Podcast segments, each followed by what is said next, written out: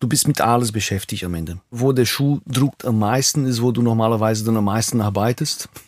Und dann druckt das nicht mehr so sehr, dann gehst du auf die nächste Druckstelle und dann fängt die andere Druckstelle auch zu drucken wieder. Ja. Man kann nicht sagen, dass der Alltag sieht so oder so. Ja.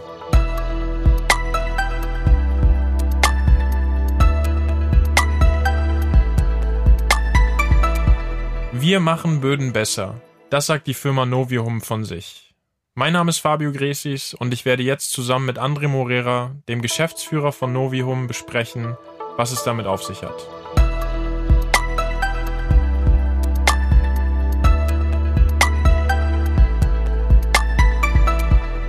André, es freut mich total, dass wir uns gegenüber sitzen und äh, ich bin total gespannt, was du mir gleich so im Laufe der Folge erzählen wirst. Äh, vielleicht einfach ganz kurz vorab. Du bist Geschäftsführer von Novium und äh, vielleicht kurz und knapp in ein paar Worten, was, was macht ihr eigentlich? Danke, Fabius. Ich freue mich auch total, hier mit dir zu sein. Was wir machen, ist ein Produkt, das Böden besser macht. Das ist auf der Basis von Braunkohle. Im Grunde ein altes pflanzliches Produkt, das wir nehmen. Und wir machen eine chemische Modifizierung von diesem Rohstoff. Und daraus kommt äh, ein Produkt, das ähm, identisch ist, chemisch gesehen, mit Dauerhumus. Dauerhumus ist eine, ein Teil von Humus, das extrem wichtig ist und auch der schwierigste Teil ähm, aus Humus zu kriegen. Da ist, was wir machen, in wenige Stunden durch unsere chemische äh, Prozesse ähm, braucht die Natur 10, 20, 30 Jahre, um das Gleiche zu erreichen. Ne? Ähm, und da ist wesentlich tatsächlich, dass wir schon einen Ausgangsstoff nehmen, das schon sehr alt ist und äh, schon ein bisschen das Leben verloren hat, sozusagen, und wir wieder beleben durch unsere chemischen Prozesse. Alles übrigens extrem umweltbewusst. Ne? Das, das betone ich immer, weil wenn ich das Wort Braunkohle in den Mund nehme, die meisten Leute haben einen schlechten Eindruck davon. Und das ist sehr bedauerlich, weil Braunkohle an sich ist nicht äh, äh, schlecht. Ne? Also das ist alte pflanzliche Material und auch sehr sauber normalerweise. Wenn man einfach wirklich sehr vereinfacht denken könnte, könnte man sagen, das ist ein, ein sehr, sehr, sehr alter Kompost, die bestimmte Eigenschaften verloren hat. Und wir bringen diese Eigenschaft wieder rein. Ja. Und der Prozess selbst ist einfach sehr umweltfreundlich. Also da, wo wir auch integriert sind, in, in Dortmund, haben wir die Möglichkeit, wirklich mit, mit Restdampf zu arbeiten und so weiter und so fort. Das heißt, dadurch haben wir da so wirklich einen Kreislauf letztendlich für diesen äh, Herstellen des Produktes. Ja. Also die Umwelt steht ganz klar bei euch oben auf der Agendaliste. Ja. Wie, wie bist du denn dann bei Novium gelandet? Ich hatte jetzt schon einige Gründer hier sitzen. Mhm. Ähm, du bist aber nicht Gründer, sondern du bist Geschäftsführer. Das heißt, du mhm. bist ab einem gewissen Teil beim Unternehmen dazugekommen. Ja. Äh, wieso? Ich habe in Hongkong gelebt, also lange her, und äh, habe dort auch Sport betrieben mit Kajak. Also ich bin einfach mit Kajak rausgegangen ins Meer und habe damals äh, festgestellt, es gab einfach immer Kunststoff, die also einfach geschwebt hat auf dem Meer. Das ist einfach ganz furchtbar hat mich natürlich ein bisschen für diesen Thematik aufmerksam gemacht und dann habe ich angefangen, mich zu äh, interessieren, okay, welche, welche Sachen ist man eigentlich nicht aufmerksam? Also über Klimawandel hinaus und solche Wasserversorgung, sowas. Was sind Themen, die eigentlich wirklich belasten jetzt oder uns belasten wird, wovon man nicht redet? Also heute Kunststoff, logischerweise redet jeder davon, ja, also ist schon, schon ein großes Thema. Und ich bin dann gestoßen auf, auf diesen Bodenthema. Das war wirklich nicht so richtig äh, ein Thema, das man gesehen hat. Es gibt aber ein richtiges Bodenproblem. Es gibt diese Studie von der Vereinten Nationen, das sagt 60 Ernten, das wir noch vorhaben. Wir reden über 60 Jahre, wo man noch ernten könnte und dann das war's. Ne? Und wenn man darüber nachdenkt, dass wir jedes Jahr ungefähr 10 Millionen Hektar guten Boden einfach verloren geht, komplett verloren 10 Millionen Hektar weiß ich genau, wie viel das ist, weil das ist die Größe von Portugal. Das heißt, einmal pro Jahr ist ein Portugal im guten Boden einfach Fischwunden. Ja? Und das ist eine Krise, das ist eine wahre Krise. Und das wird nicht so richtig aufmerksam gemacht. Gut, dann habe ich einfach angefangen, ein bisschen zu forschen, zu gucken, okay, was, was wird schon gemacht. Und da habe ich tatsächlich die Firma Novi Home äh, gefunden und dann wieder vergessen. Ja, das war's, okay. Asien habe noch gelebt. Bin nach Deutschland zurückgekommen, ich war aktiv im Bereich Startup Investments. Und in einer Konferenz habe ich einen von den Investoren von dieser Firma gefunden oder getroffen. War ein sehr nettes Gespräch und da wurde klar, ja, da gibt es eine Chance einzusteigen. Mein Vorgänger, der war Gründer und Geschäftsführer, der äh, ist die Rente gegangen. So bin ich auf auf Novium gekommen. Die Entscheidung beruht auf viele Sachen, also natürlich diesen Treiber, dieser Umwelttreiber für mich persönlich, dass, dass ich auch was für die Umwelt machen möchte aber auch diese Möglichkeit zu skalieren. Und ich bin sehr froh über diese Entscheidung. Ich, ich wurde nicht nur jetzt das mal, die einzige Frage ist, warum habe ich das nicht früher gemacht? Ja? Insofern war wirklich absolut äh, richtig und ich bin umso mehr überzeugt über das, was wir machen in diesen vier Jahren. Ja. Aber es ist am Ende des Tages ein Startup, wo man nicht weiß, wie, wie sieht das in ein paar Jahren aus. Hier gibt es keine Jobsicherheit oder was auch immer. Also wie bist du damit umgegangen? Da gibt es zwei, drei Sachen, die man dazu sagen kann. Eine Sache ist eine Persönlichkeitsstruktur. Ne, dass das du mitbringen musst, also um, um, um so einen Prozess durchzugehen. Ich habe den Glück gehabt, dass ich in einer Familie aufgewachsen bin, wo das sind immer kleine Unternehmen und insofern ich war einer der ersten überhaupt in eine große Firma äh, gegangen zu arbeiten. Ich erinnere mich, dass ich denke sogar war, war mein Vater oder meine Mutter. Irgendeiner hat gesagt, oh, jetzt arbeitest du in einer großen Firma. Gott, das ist natürlich eine super Sache für den Job, ja, aber das, die, die wissen, das ist einfach diese Unabhängigkeit, dieses Thema Autorität. Da ist in einem Großunternehmen, klar, läuft alles ganz anderes. Muss auch letztendlich. Ja. Andererseits habe ich auch festgestellt über die Jahre, dass äh, mehr und mehr ich hatte einfach diese, diesen Bedürfnis, etwas Neues zu machen. Mhm. Ja, und, und etwas, wo ich auch mehr gestalten kann. Ja. Und deswegen war die Entscheidung nicht so schwierig. Und äh, drittes und auch extrem wichtig, logischerweise, also, wir haben Kinder, wir haben Hauskrediten, lauter solcher Sachen. Das sind so ganz praktische Sachen des Lebens. Und äh, das muss man in Ansprache mit der Familie sein. Es reicht nicht einfach sagen, jo, ich mache das. Ne? Das kann man bis zu einer bestimmten Alten machen. Aber wenn man schon über diese Alter hinausgegangen ist und eine Familie gegründet hat und so weiter, da muss man erfahren, dass tatsächlich eine Familie haben, die auch mitmacht und es auch unterstützt. Und das habe ich. Also zum Glück waren sogar alle sehr stolz, dass jetzt Papa und der Mann in einem Startup arbeiten. Nicht nur ein Startup, aber ein Startup, die auch etwas Gutes für die Welt macht.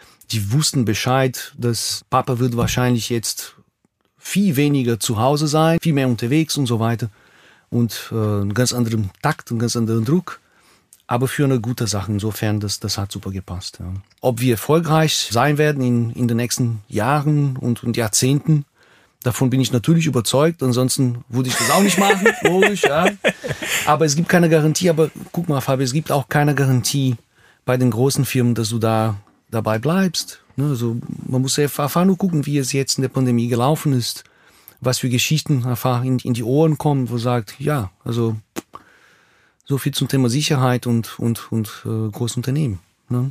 Insofern, da, da bin ich relativ, ja, doch entspannt, entspannt über die Sache. Ja. Entspannt ist auch ein gutes Wort. Das ist ja auch irgendwie so eine innere Ruhe, die man mhm. auch, die, die du auch irgendwie ausstrahlst, würde ich sagen. Also ganz klar, du bist ja nicht reingekommen wie so, ich muss jetzt irgendwie mein Unternehmen repräsentieren, sondern, mhm. also ich habe schon das Gefühl, dass du auch das einfach in dir trägst, was du dann vielleicht den Tag über auch so machst. Und um da vielleicht so ein bisschen drauf einzugehen, wie, wie, wie sieht denn dein Alltag jetzt aus als, als Geschäftsführer eines Startups? Du bist mit alles beschäftigt am Ende. Im Grunde, wo der Schuh druckt am meisten, ist, wo du normalerweise dann am meisten arbeitest. Und dann druckt das nicht mehr so sehr, dann gehst du auf die nächste Druckstelle und dann fängt die andere Druckstelle auch zu drucken wieder. Ja, also das heißt, man kann nicht sagen, dass der Alltag sieht so oder so. Ja. Vielleicht, um nochmal so ein bisschen auf die Firmengeschichte einzugehen. Ihr wolltet ja eigentlich, oder in Dresden hat es angefangen, da warst du dann wahrscheinlich noch nicht dabei. Und dann sollte ja auch eigentlich in Sachsen gegründet werden. Mhm. Wieso der Sprung nach NRW? Also mhm. warum habt ihr euch jetzt für Firmensitz in, ich meine, es ist Dortmund, ne? Äh, ja. Das Produkt wurde erfunden Ende der 90er Jahre in der damaligen äh, DDR. Bei Tagebauen für die Rekultivierung muss man einfach den Boden wieder auf den Vordermann bringen. Und das war die Idee, könnte man nicht einfach Braunkohle dafür nutzen. Ja, und das ist eine alte Geschichte und dann gab es jede Menge Forschung darum auch wie die Chemie der Braunkohle äh, beeinflusst werden kann, sodass es einfach besser ist für den Boden und so weiter und so fort. Und dann gab es einen ersten Lauf, also Anfang der 2000. Ähm, aber da haben damals die Leute sich auf den falschen Märkten fokussiert. Auch die Technologie war noch nicht reif genug. Ne? Und damit ist das Ding eingeschlafen. In 2011, 2012 etwa haben mehrere Leute, insbesondere eine von unseren ersten Investoren, waren aufmerksam, dass äh, dieses Produkt gibt. Die haben also die Patente gelesen, da gab es da Verbindungen, haben Leute angefangen zu miteinander zu reden und so und irgendwann haben der Investor und unsere heutige äh, technische Direktor haben miteinander gesprochen, gesagt, wir machen jetzt eine Firma. Die haben das in Sachsen gemacht, weil die Technologie aus der TU Dresden kommt. Das heißt, es ist naheliegend, dass man dort letztendlich das macht. Sächsische Investmentbank ist auch dabei gewesen. Die waren auch eine der ersten Investoren. Und die sind tatsächlich bis heute bei uns mhm. als Investoren auch. So wie die NRW Bank übrigens auch. Ne? Es gab das Thema Markt, aber es gab das Thema Technologie. Und wir wollen jetzt eine Pilotanlage bauen. Wo machen wir das? Ne? Und da war eine relativ lange Suche nach einem, einem Standort das war noch vor meiner Zeit.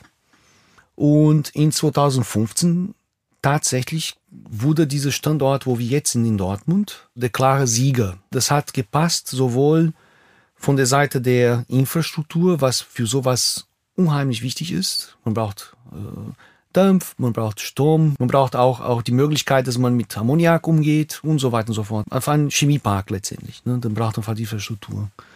Und ich denke damals, das hat tatsächlich die NRW Bank war schon aktiviert um die Stadt Dortmund und die waren auch relativ schnell und auch die Entscheidungswege sind kurz.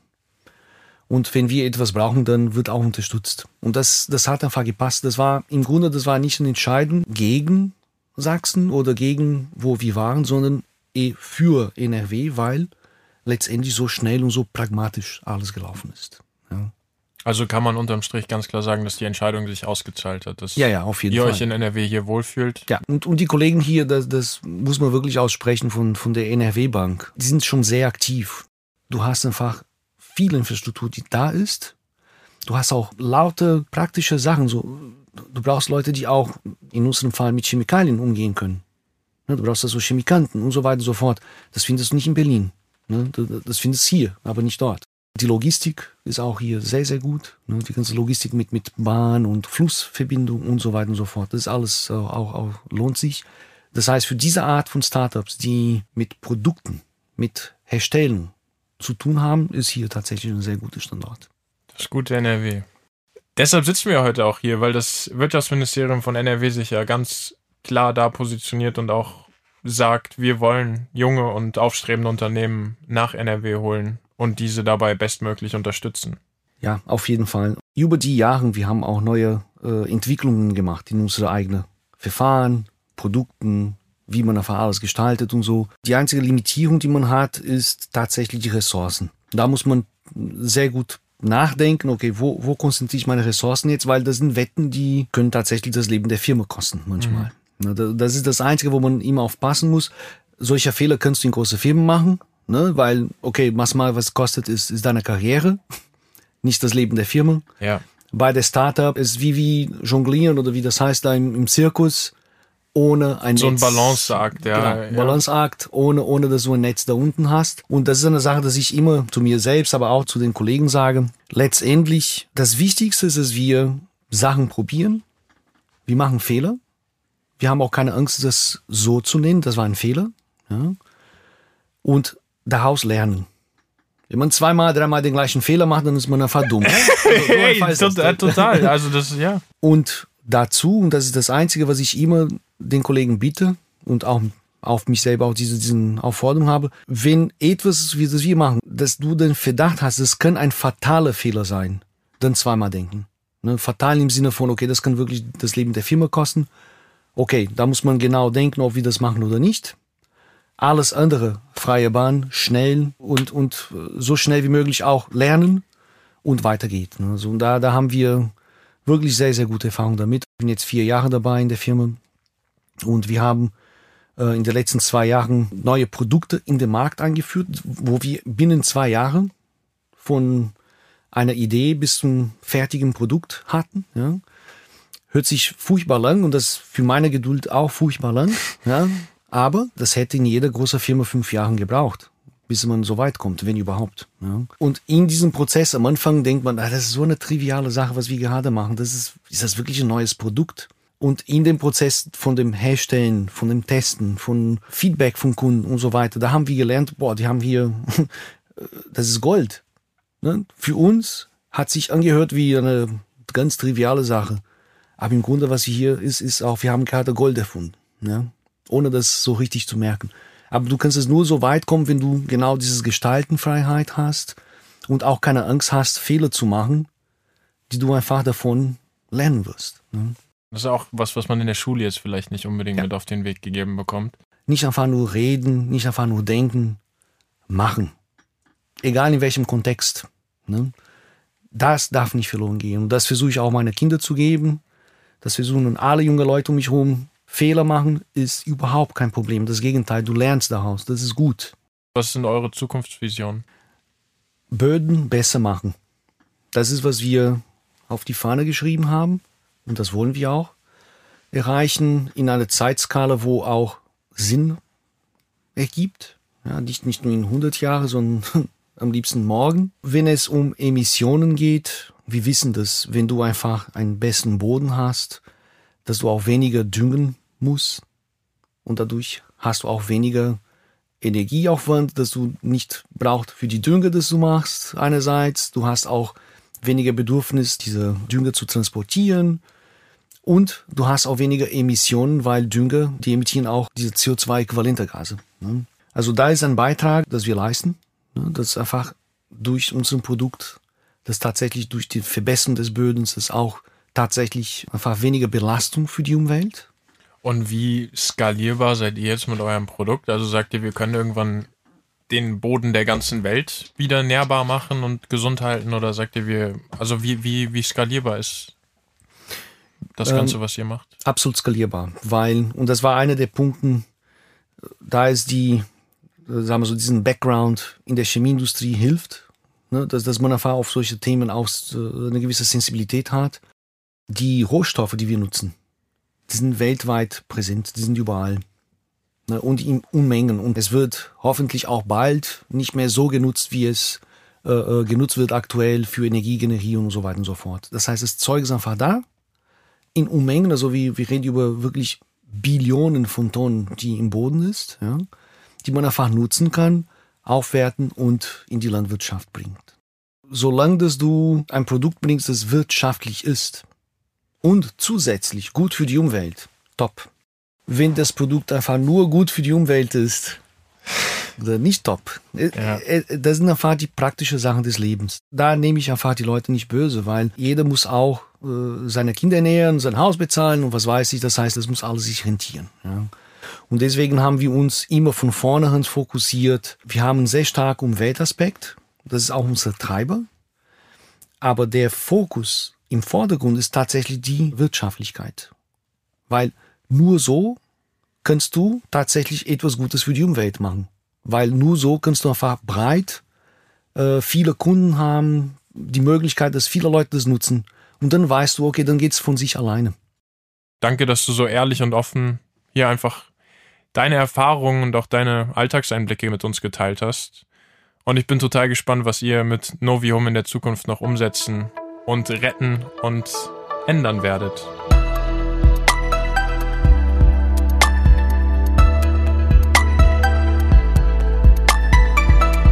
Das war eine weitere Folge von Neue Gründerzeit. Ihr könnt die Folgen gerne auf Spotify hören oder auch einfach auf der Website gründen.nrw vorbeischauen. Bis ganz bald, Fabio.